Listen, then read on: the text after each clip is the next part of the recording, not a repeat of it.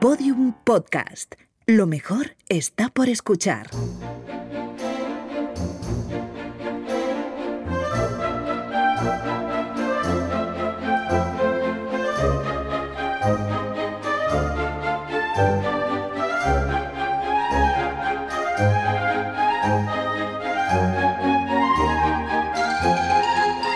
La redada.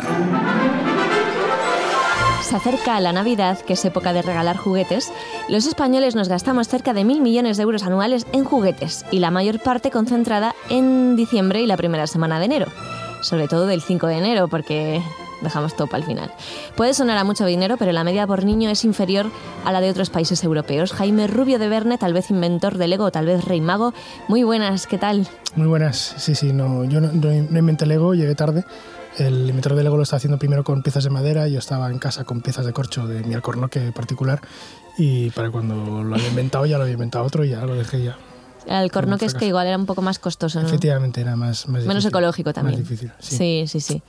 Bueno, eh, nos traes juguetes. Sí, gracias a No, mí. no cualquier juguetes, los No. juguetes más vendidos del siglo XXI. Efectivamente, con información de la empresa de estudios de mercado NPD, eh, sabemos cuáles son los juguetes más vendidos por valor total en España desde 2001, Sí. año en el que la compañía empezó a recoger datos del sector en nuestro país. Más de uno recordará haber regalado algún juguete de la lista, incluso haber jugado con él y no necesariamente de niño. Vale, vamos uno por uno. Venga. dos- año 2001. Lo más vendido fue el circuito Le Mans de Scalestric. Sí, entre 2001 y 2004 Scalestic colocó uno de sus circuitos, eh, eh, uno, uno de ellos diferente cada año, en el top 3 de cada Navidad. Además, 2001 fue el último año en el que Barbie de Mattel apareció en el top 3 de los juguetes más vendidos del año, con su Barbie y Chrissy canción de cuna. La juguetera Technitoys fabricaba bajo licencia los juguetes de Scalestric hasta que entró en concurso de acreedores en 2012. Ese mismo año Duca Borrás se hizo con la marca, que ya tiene más de medio siglo de historia. Vale, en el 2002 y el 2003 hay la misma Sí, líder, y que es Bratz de, Ba- de Bandai, que yo creo que la tenía. Pro- pues probablemente las muñecas Bratz de MGA Entertainment y distribuidas en España por Bandai fueron el juguete estrella en 2002, iniciando la moda de las muñecas con un diseño de fantasía y menos clásico. 2003 fue el segundo año de éxito para las muñecas, en este caso con el modelo, el modelo Yasmín Díaz de Nieve. O sea, Yasmín Díaz de Nieve, vale, es un juego de palabras que no había pillado, de Bandai, bueno, Bandai también, claro. Entre 2001 y 2006 se vendieron 125 millones de muñecas de esta marca en todo el mundo, que llegó a acumular el 40% de las ventas de la categoría de muñecas. Llegaron incluso al cine con una película con actores reales estrenada en 2007 con una puntuación de 2,6 sobre 10 en IMDb. Pero esto de Bratz eh, es de antes, o sea, porque yo recuerdo que la tenía, pero te estoy hablando de los 90. O, o igual me estoy confundiendo. Ay, pues no lo sé, igual, igual, no sé, no, yo diría que no, pero Ah, pues igual me estoy confundiendo de muñeca. Sí. Yo en el 2002 yo ya no andaba con muñecas. Mm. Bueno. Ya andaba con otras cositas. igual te hemos pillado, has confesado sin querer. No, no, no. No, no, no. Es que me sonaba de tenerla cuando era pequeña, pero igual la estoy confundiendo con alguna pseudo Barbie de estas. Mm, sí, probablemente. El que sí tuve, Mm. y esto además 100%, y lo mataba cada dos por tres, era el más vendido en 2004, que fue el Tamagotchi de Bandai. Sí, y no fue la primera versión de este juguete, la primera fue del 96. Claro, yo la tuve también en los 90, el Claro. Tamagotchis. Y volvió en 2013, eh, manteniendo el espíritu clásico y añadiendo alguna innovación. El mío se llamaba posibilidad- Prim. Sí. Pues las del 2013 eh, se comunicaban entre sí incluso. Y luego, pues bueno, nada, mucho más que decirte esto. Lo Como que se comunicaban entre sí. Sí, eh, no sé muy bien cómo iba, pero si los juntabas eh, se podían enviar cositas. Y ¿Qué dices? Ah, Sí. no, no, yo tuve el primero. El El- primero era muy normal. muy normal, ¿eh? Claro. muy precario, sí. Y por resolver una duda que surge de vez en cuando, que yo esto lo he oído, se lo he oído a personas adultas decirlo, si un Tamagotchi se muere no hace falta comprar otro. Se vuelve a comenzar el juego y ya Se está. Sí, sí. Vale, año 2005. Furby. Furby. Sí, los Furby de Hasbro. La versión, de- igual que con el Tamagotchi, la de 2005 no era la versión original. La primera salió a venta en Estados Unidos para Navidades del 98. Y un, una noticia, un detalle curioso sobre los Furby, las oficinas estadounidenses de la NSA prohibieron a sus empleados llevar Furbis a la oficina ya que se creía, erróneamente, que podían grabar y reproducir sonidos. Pero bueno, ¿qué, qué clase de agente de la NSA va a llevar un Furby al trabajo? No había que una cosa, pero los de la NSA son los que nos graban a nosotros y Sí. se quejan de, de los Furbis. Pero bueno, eso es doble moral. No, claro, bueno, están obsesionados con que todo graba, todo graba. Esta botella de agua graba. Vale, en el año 2006 y 2007 fue lo más vendido, dilo tú porque yo no sé cómo se pronuncia esto. Pues supongo que será V-Smile de VTech. Era una consola para niños de 3 a 7 años. Eh, Ni idea, ¿eh? Si, centra, si, si, si lo ves, si lo ves, sabes lo que eh, tiene. Bueno, el catálogo de VTech son, son versiones de gadgets tecnológicos para los más pequeños, con, con contenidos educativos. De hecho, el anuncio decía que se puede aprender matemáticas, que es como gracias, quiero una consola para aprender matemáticas.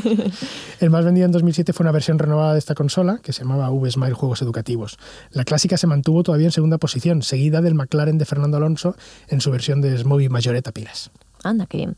Vale, año 2008, reloj Omnitrix de Bandai. Sí, es un reloj. personaje de, de Asterix y Obelix. Es verdad, sí, sí. eh, Omnitrix. sí, le, le pega todo, sí, sí. Pero no era de Asterix y Obelix, estaba inspirado en el que llevaba el protagonista de Ben 10. O Ben 10, no, supongo que es Ben 10, eh, no Ben 10. El- por entonces era la serie infantil de moda.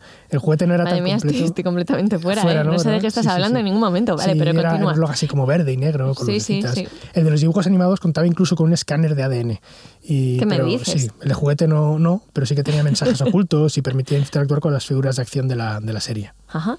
Vale, en el año 2009 y 2010 repite como el juguete más vendido el pack de iniciación de Bakugan de Bizak. Sí, es un juego de Spin Master, distribuido en España por, por Bizac, que combinaba cartas y figuras y fue líder de ventas durante dos años. Ah. En 2010 tuve que competir con Beyblade de Hasbro, que era- de Hasbro, de Hasbro, una colección de trompos pensados... Son, eran trompos pensados para combates uno a uno. Ambos juguetes contaban con su, con su serie de dibujos animados. De verdad que no sé de qué me estás hablando. Año 2011 y 2012, Mos- Monster High de Mattel. Este ya me Este suena. sí, ¿verdad? Sí, este sí, este sí. 2011 se colocaron como líderes de ventas estas muñecas, originando colas en las jugueterías y destronando finalmente a Beyblade, que quedó en segunda posición. En 2012 ya arrasaron y coparon en el top 3. Los tres, los tres juguetes más vendidos eran de, de, su, de, de- de- su marca. Primero la muñeca, las, una de las, las muñecas, y luego la fiesta divina de la muerte y Party 3. Fiesta Aun- Divina de la Muerte. Sí, sí. eh, esto no sé qué es porque me he olvidado de mirarlo, pero vamos, tiene buena pinta. Vale, La- vale. Las ventas en España desde entonces han caído, pero Mattel continúa renovando la gama y quiere convertir a la marca en una de sus líneas clásicas, como las Barbies. Em, hace un par de años, hace un par de años, hace unos cuantos años ya sacaron una, la primera española, que era Vipering Gorgon, em, que era original de la ciudad de Barcelona. En serio. Sí, yo me lo estoy inventando. Vale, podría ser un juego de palabras malo, perfectamente nuestro, pero no, Perfectamente, sí, no, sí. es real. Año 2003 y 2014 vuelve Furby de Hasbro y además Frozen de Mattel, que Sí. por primera vez conozco algo de lo que hay en esta lista. Bueno, los Furbies sí, ¿no? No, los Furby sí. Ah. Los Furby y, lo- y el Tamagotchi. Pues esta es la tercera generación de Furbies, después de 98 y 2005, volvieron en 2013 y se presentaron con un diseño renovado, pero era básicamente lo mismo, con su propio idioma, el Furbies. Es que ¿para qué lo vas a cambiar claro, si funciona, sabes? Se comunican entre ellos, tienen una personalidad diferente según los trate, y en el caso de los Furby Boom, que salieron en 2014, el segundo año, podían tener hijos virtuales gracias a una app. Sí, sí, o sea, tres años liderando el ranking los Furbies desde 2001. Bueno, pero también llegó Elsa, ¿no? Sí, 2014 fue el año de, la, de esta muñeca de Mattel, la protagonista de la peli de Disney Frozen. Se colocó en tercera posición detrás de los vehículos de Lego de Star Wars, pero la demanda superó por completo las expectativas. Las buenas ventas de la muñeca y del resto de productos basados en la película siguieron durante 2015. Vale, año 2005 2015 perdón, y 2016, el eh, Star Wars Millennium Falcon de Lego y la Patrulla Canina, Sí. que también la conozco de Bisac. Es ahí, está ahí, sí. Los juguetes de Lego con licencia de Star Wars siempre habían funcionado bien, pero cuando se estrenó el, el episodio 7 de Star Wars, se impulsaron las ventas del halcón milenario, que se colocó dos años seguidos como el juguete con mejores ventas en España. Pero en 2016 el segundo y tercer puesto fue para los vehículos con, con figura y el centro de mando de la patrulla canina, juguetes distribuidos en España también por Bizac. De hecho, podríamos decir que la patrulla canina tuvo más éxito entre los pequeños si tenemos en cuenta que el halcón milenario lo compraron bastantes adultos. Sí. Conozco alguno. sí. La licencia de los perretes fue la, la estrella entre los niños y niñas de 2 y 6 años.